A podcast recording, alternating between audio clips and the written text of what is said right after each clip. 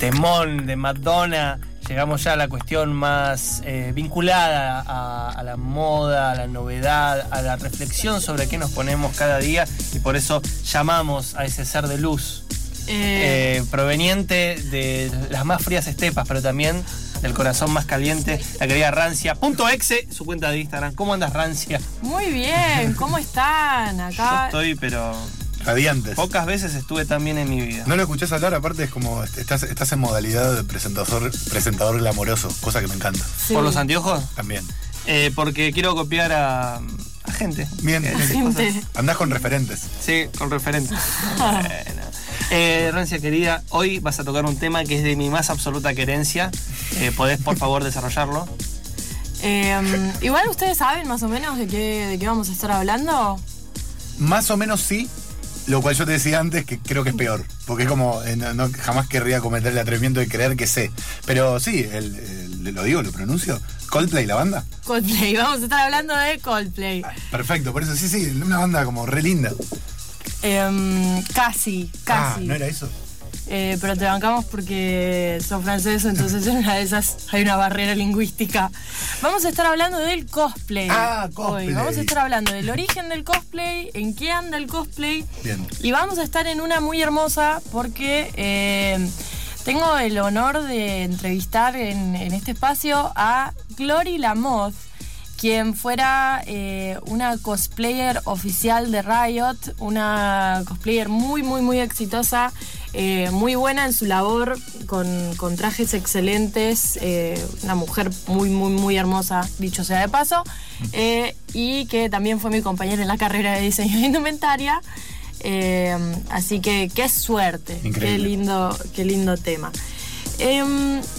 Em, arranquemos estableciendo qué es el cosplay. El Bien. cosplay es eh, la conjunción de dos palabras que son costume, que significa disfraz, y roleplay, que significa eh, jugar un rol, digamos, o, Perfecto. o, mm, eh, manifestar un rol.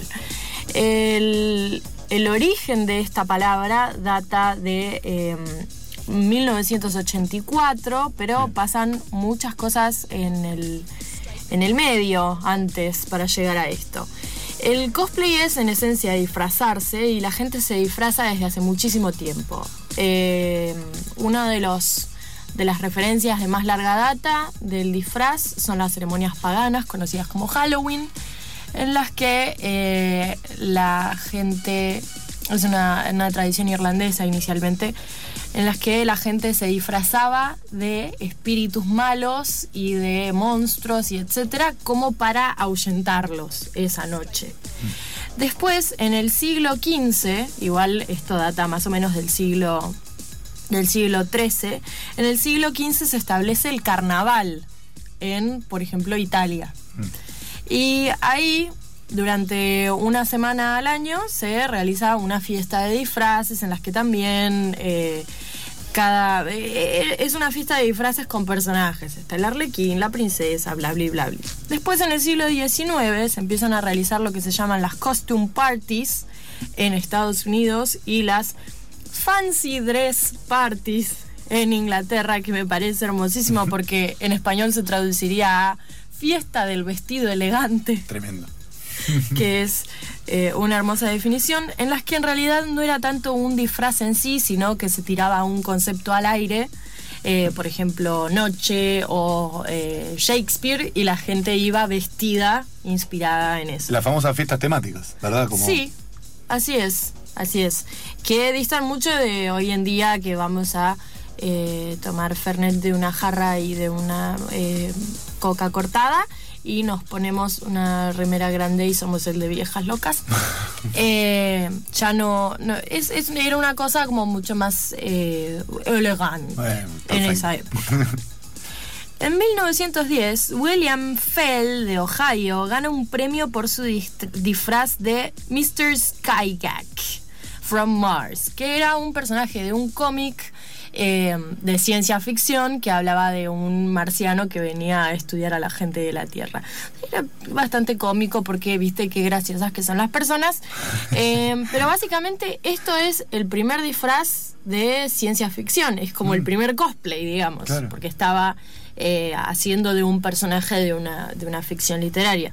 Que obviamente se puede decir que cualquier persona antes de eso que se haya disfrazado de Romeo y Julieta también lo estaba haciendo, pero eh, esto ya es más cercano a nosotros porque es ciencia ficción, digamos. Bien, claro. Sí, es como la referencia vendría a ser más del siglo XX, o al menos una, un...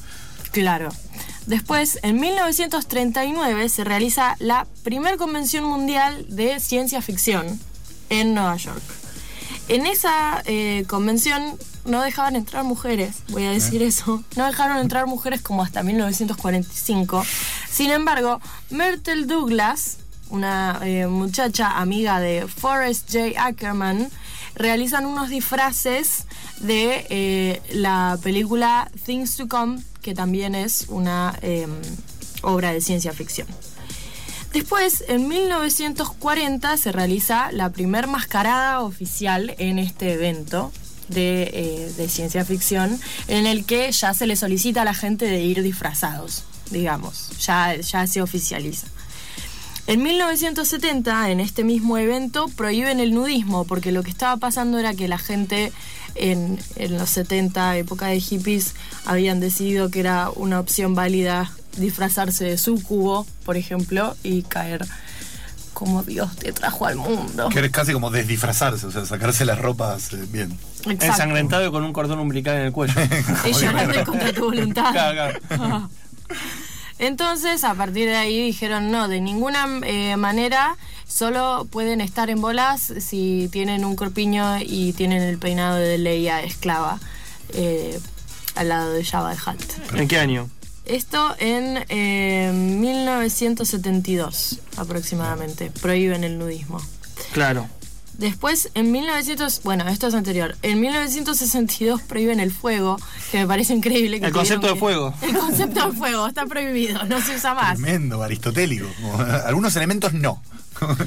eh, pero porque alguien había tenido la brillante idea de ponerles eh, jets de fuego al, a, a, un disfraz de, de, no sé, robot y prendió fuego todo. No, no, no por promover eh, las bengalas, esas cosas, pero efectivamente me parece una gran idea.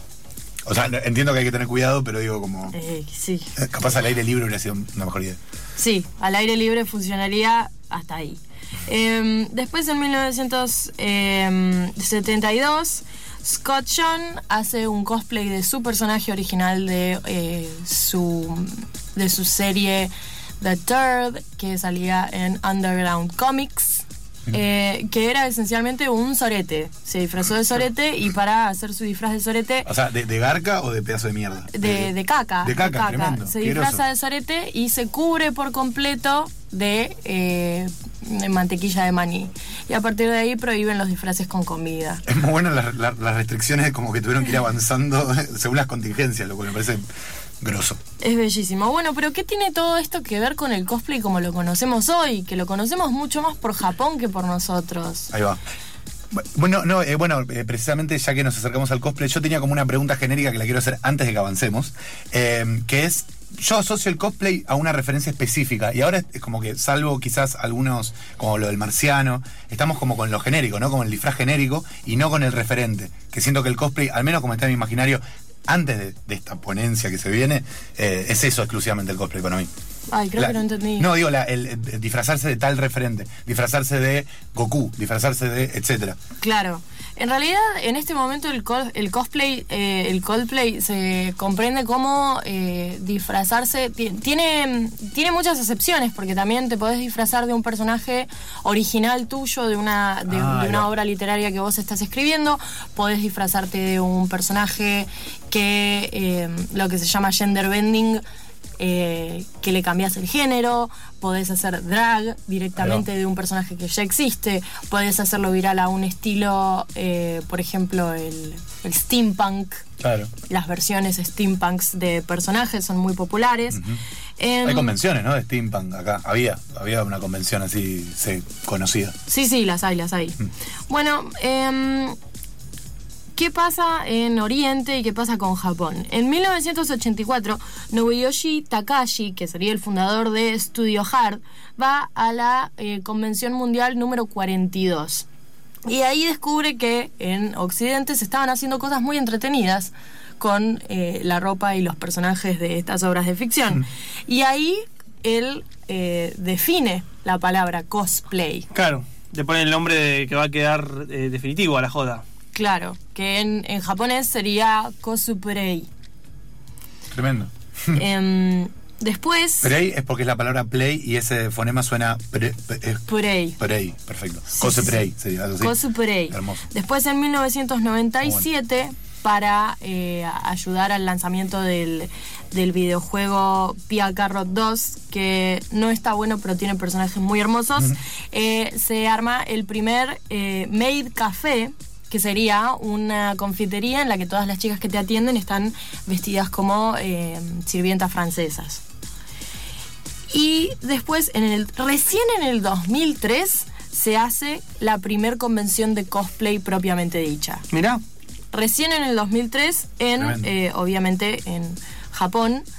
Y recién en el 2005 se realiza el primer concurso. Que esto me resulta rarísimo porque a mí me empezó a gustar el cosplay en el 2006. O sea, estabas muy Entonces- a banda letra.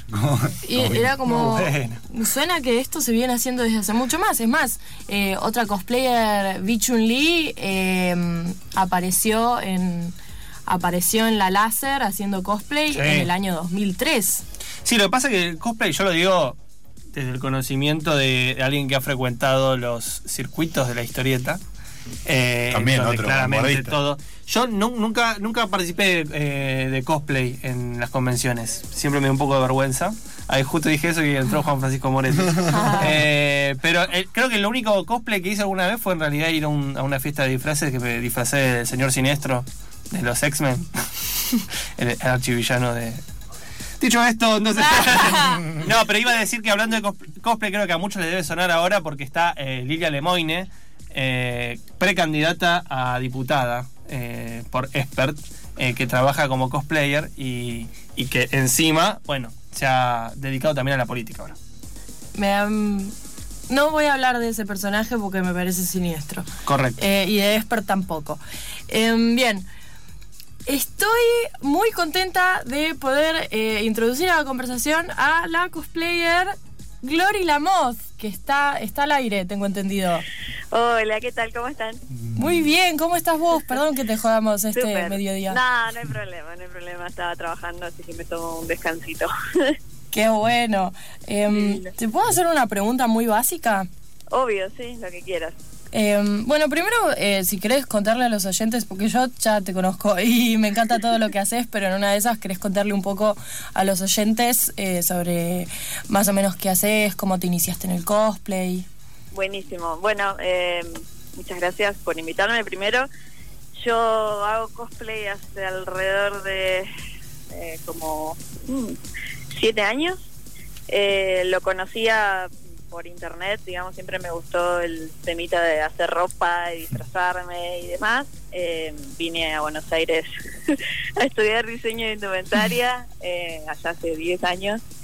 Y un día fui a un evento, vi gente disfrazada y dije, "Uh, está buenísimo esto y empecé a hacerlo. Básicamente hacer cosplay es interpretar a los personajes que a uno nos gustan, desde videojuegos, anime, una serie, una película, un libro, un cuento, lo que nosotros queramos. Eh, es como disfrazarse, pero con una calidad un poquitito más alta.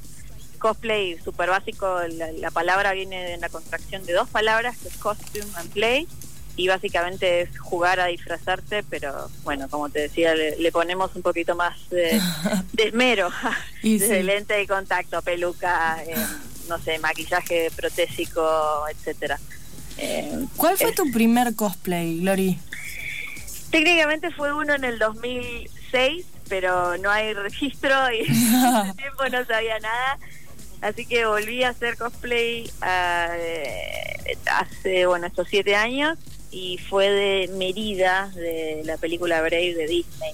Súper fanática de Disney yo, así que no podía dejar de ser una princesa. Ese fue tu primer cosplay con el que hiciste una sesión de fotos de una forma o me te había, presentaste. sí, me había presentado en un evento, así como por, por ir. Había conocido una chica a través de otro hobby que ella ya hacía cosplay y me dijo, ya acompáñame a este evento, está buenísimo, disfrutate de algo y, y así fui.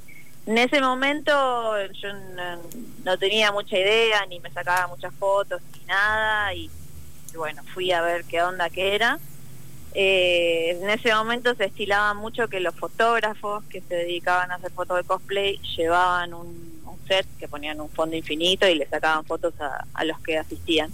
Tengo entendido que hoy se sigue haciendo eso, pero antes era como mucho más popular y de repente habían varios fotógrafos que se presentaban y demás. Ahora está como muy muy instaurado el hecho de ya, bueno, arreglar para hacer una sesión de fotos, lleva cierta, eh, cierto arreglo, como bueno, uno va viendo las locaciones que mejor le quedan a los personajes y intenta como subir un poquito la calidad, ¿no? Porque en general es la forma de, mostrar nuestro trabajo hacia el mundo. Entonces queremos mostrar que en Latinoamérica también hacemos cosas que están buenas. Claro, y además generar algún tipo de verosimilitud con, con el imaginario del personaje. Sí, totalmente, pero además también existe eso de nosotros eh, desde la cultura del cosplayer vemos mucho lo que se hace afuera y te digo que yo habiendo viajado por bueno un montón de lados, te digo que en, Argentina, en Latinoamérica en general tenemos un nivel muy muy bueno, entonces está bueno poder eh, poder retratarlo bien, ¿no? Porque también capaz tenés un retraje y te toca bueno sacar unas fotos medio pelo y la verdad que se ve todo, se, lo empeora, ni hablar. Pero bueno, es, un trabajo en equipo. ¿Y cuál fue tu primer cosplay ganador de un evento? Em, hice un cosplay de un personaje que se llama Miss Fortune de League of Legends. En el 2012 competí y me gané un viaje a Estados Unidos. Eh, viajé en el 2013 a un evento que se llama Anime Expo que es súper grande. Eh, no fui a competir ni nada, fui como asistente del evento nomás. Pero creo que igual a partir de ahí dejé de competir. Pasa que yo pasé de hacer cosplay a trabajar como presentadora en eventos de videojuegos, que bueno, era, eh, era y es muy mi ámbito. Entonces voy como bollando entre las dos cosas. O sea, si bien me gusta interpretar a los personajes de, los videojuegos, que es lo mío, mi hobby de que soy muy chica, eh, empecé con la presentación de eventos y me profesionalicé un poco. ¿Y cómo fue trabajar para Riot? Em, bueno, eso empezó justamente en ese 2013 que yo viajé a Estados Unidos. Eh, bueno, es un juego que me gusta mucho, juego desde la temporada. Perdón, un segundito. Eh, quizás los oyentes no lo saben, pero Riot es la empresa que eh, nos trajo el juego League of Legends. O sea, muy pistola esa empresa. pistola. Eh, bueno, claro, League of Legends es un juego de computadora que se volvió muy, muy popular eh, a partir del 2013. Ya lleva casi 10 años en el rubro, es uno de los juegos más jugados a nivel mundial. por supuesto, en Estados Unidos, Corea y, demás países mundistas eh, hay, un auge todavía muy, muy grande, los eventos son fantásticos, hacen colaboraciones con artistas desde Imagine Dragon hasta, no sé, ahora anunciaron que van a estar con Louis Vuitton haciendo una colaboración. Sí que es una empresa gigante, eh, yo en Latinoamérica los conocí, como les decía, yo estoy jugando el juego desde que soy bastante más joven, hace nueve años, y al ser una de las primeras personas que tenían una especie de figura pública y que le gustaba el juego, me, acerqué a ellos y pensé que iban a hacer un formato similar a lo que hacían en Europa, que ellos tenían una presentadora mujer. En ese momento acá en Latinoamérica solamente tenían eh, casters que vendrían a ser comentaristas hombres y me acerqué a ellos y les dije, hola, me gustaría hacer esto con ustedes porque me gusta mucho su juego. Eh, me dijeron que sí, así que trabajé con ellos durante tres años, tres años y medio más o menos, tuve la oportunidad de viajar a bueno, México, Colombia, Chile. Tuvimos evento acá en Argentina también. Después me invitaron a vivir el mundial con ellos en Los Ángeles. También fui a ver el mundial de League of Legends en China y en Corea. Así que estuvo muy, muy bueno. La experiencia, la verdad es que no, no me lo olvido más. Es, una empresa fantástica. Lamentablemente en Latinoamérica es un poco más chica que, que afuera, pero bueno, igual las cosas están buenas, es lo mejor que se puede pero mm, sí, a partir del 2013 mi vida cambió muchísimo gracias al cosplay y gracias a esto de ser presentadora para ellos. ¡Qué genial! ¿Y qué consejo le darías a alguien que quiere iniciarse en el cosplay? Eh, alguien que quiere iniciarse en el cosplay, hay varios consejos que se le pueden dar a uno. Primero que el cosplay es para todos, no hay una edad, ni un género, ni absolutamente nada que te impida ser un personaje que te gusta.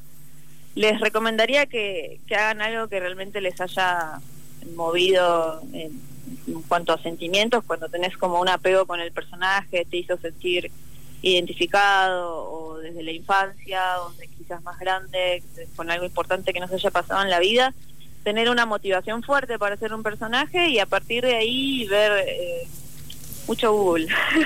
Hoy las respuestas de todo están en Google, desde cómo hacer eh, un molde base, que bueno, se usa por supuesto mucho la indumentaria, Yo, desde mi lado de, de diseño de indumentaria saqué muchas cosas así, pero también hay tutoriales de absolutamente todo, como, eh, cómo teñir pelucas, cómo peinarlas, cómo ponerse lentes de contacto, cómo maquillarse, eh, y que no tenga miedo, ¿vale? Muchas veces que, que el miedo y la vergüenza es algo que detiene a la gente, pero que sepan que cualquier persona que se pruebe algún disfraz en la vida, eh, más allá de que sea o no cosplay, eh, le va a gustar, todos esperan Halloween, es un momento en el que a mí me piden prestadas un montón de cosas, personas que no se animan a disfrazarse y hay que pensar que es como un Halloween, pero para cuando vos quieras, puedes hacerlo desde tu casa, puedes hacerlo en un evento, puedes juntarte con amigos. No suele suceder mucho, es un, es un mito que suelen decir como dicen, bueno, pero ¿dónde se juntan los cosplayers? Y en general no uno no va disfrazado por la calle así just because, como que no, no, no, No. es porque, ay, sí, bueno, me voy a disfrazar y me voy a juntar acá con unos amigos y nos vamos a tomar unos mates. No suele suceder, en general hay como ritos más importantes, eh, ritos, pero hitos más importantes, como, bueno, Sí, nos vamos a sacar fotos, etcétera. Eso pasaba más con las lolitas, capaz, que se juntaban. y- Claro, pero bueno, eso es. Está muy como con las tribus urbanas que de repente dicen, uy, estos se juntan y hacen, no sé, no sé, juntadas raras y no, nada que ver.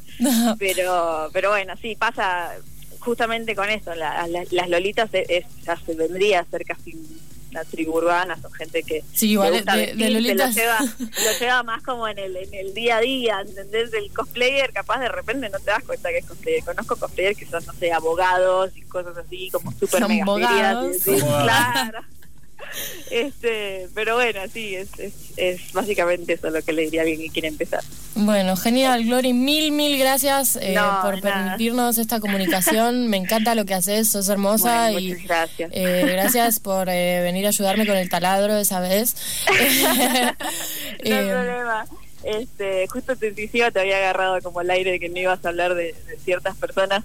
Sí, hay muchas personas que se hacen conocidas por hacer cosplay y después hacen algunas que otras ridiculeces y hay veces que nos tienen miedo justamente por eso, pero somos más normales el resto, no, no, no somos todos así. espero que más normales o, eh, o bien menos fachos, Somos al gente, menos. sí, exacto, Eh, exacto. bueno. más de más de más de pensar. espero, eso, Dios, espero. Bueno, mil Bueno, gracias, Glory. Te mando un beso enorme. Muchas, muchas gracias. No, de nada. Chao, chao, chicos. Chau. Beso. Eh, bueno, esto fue la columna Corte y Confusión. Hablamos con. ¿Cómo es el nombre completo de esta señorita? Glory Lamoth. Gloria Lamoth eh, es, eh, es una bomba. Búsquenla en Instagram como Glory Lamoth. Eh, es realmente no solamente sus cosplays, sino también su- sus fotos de, de- de modelaje, digamos. Es una eh, divina. Eh, y bueno, ¿alguna vez hicieron cosplay ustedes? ¿Sabes que no? Y estaba pensando qué aburrida la vida. Porque Yo conozco un montón de gente que hace cosplay, pero no, nunca. Es más, el viernes, el sábado estuve jugando con alguien, eh, Javi, a quien le mando un beso muy grande, que hace, estaba haciendo justo una armadura de no sé qué y tenía todas las manos con, con yeso todavía. Por no se lo pudo limpiar del todo. Pero viste que hay como armaduras, cosas que hay que poner. Sí, sí, sí. Eh, justo Lilian Lemoine, de quien eh, Rancia no va a hablar, pero yo lamentablemente sí. Solo para dar como esta breve anécdota que el viernes fue de, de cosplay, de cosplayer, perdón, del Ángel de Serra, una figura de, de- de Magic a la presentación de una nueva saga. Cosas de la vida. Tuve muchas alumnas que hicieron cosplay también. Mirá. Es raro. Mucha gente de letras está haciendo ahora. Mi hermano, mi hermano tuvo un acercamiento porque le hace los videos a Divina Encarnación y fue en uno de los videos apareció Skeleton, que me parece un gran Un- Me parece un gran, un gran. Bueno, bueno, ¿cómo Bueno, estás? ¿todo bien? sí, muy bien. Eh, Bueno. Yo he hecho cosplay, pero no estoy haciendo cosplay hoy. Lo que sí tengo es unas terribles ganas de escucharme el, el opening de Evangelion. ¡Sí! Decime si lo tenemos. ¿Qué tema y quién? ¿Sí? ¿En serio? Bueno, ¿qué No hacemos? puedo sacar el opening de Evangelion con está. arranque. Con esto nos vamos a la tanda. Sí. 少年よ神